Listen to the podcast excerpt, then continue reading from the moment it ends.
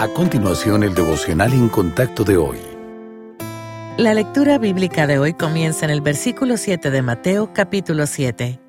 Cristo dice, Pedid y se os dará, buscad y hallaréis, llamad y se os abrirá, porque todo aquel que pide, recibe, y el que busca, halla, y al que llama, se le abrirá.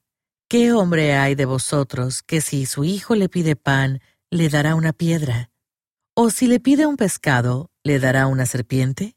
Pues si vosotros, siendo malos, sabéis dar buenas dádivas a vuestros hijos, ¿cuánto más vuestro Padre que está en los cielos dará buenas cosas a los que le pidan?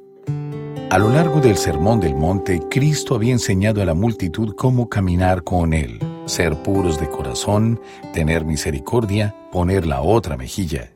Imagíneselo mirando a cada una de las personas a las que tanto amaba.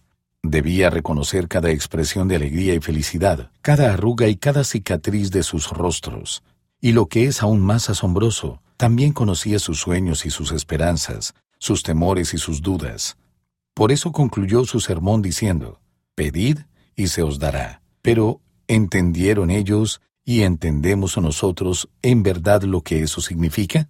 Pedir cualquier cosa al Padre Celestial requiere fe no solo en su capacidad de satisfacer nuestras necesidades, sino también en su deseo de hacerlo. Por eso, Cristo tranquilizó a sus oyentes con ejemplos visibles y tangibles de un pez, una serpiente, un pan y una piedra. Si lo único que queremos es dar cosas buenas a nuestros seres queridos, dice, podemos confiar en que Dios, por su amor perfecto, desea darnos bendiciones aún mayores. Dios está dispuesto a satisfacer nuestras necesidades. Sin embargo, a nosotros nos corresponde creer que nos ama y desea que acudamos a Él. Sea lo que sea lo que necesite usted hoy, pídalo con fe y acción de gracias, sabiendo que su oración será contestada de la manera que Él considere mejor.